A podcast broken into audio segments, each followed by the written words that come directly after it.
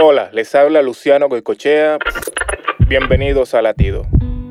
La tentación es el deseo de hacer algo que no agrada a Dios, que va en contra de su voluntad y de su palabra. Pero la tentación no es pecado, sino una prueba de fe y de amor a Dios.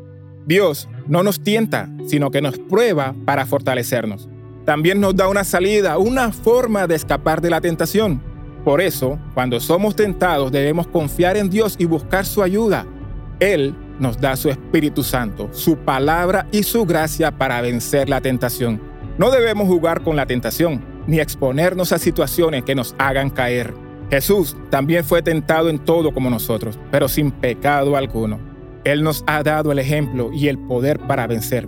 Por eso, no te desanimes ni te rindas ante la tentación. Para escuchar más latidos, visita salvationarmyradio.org.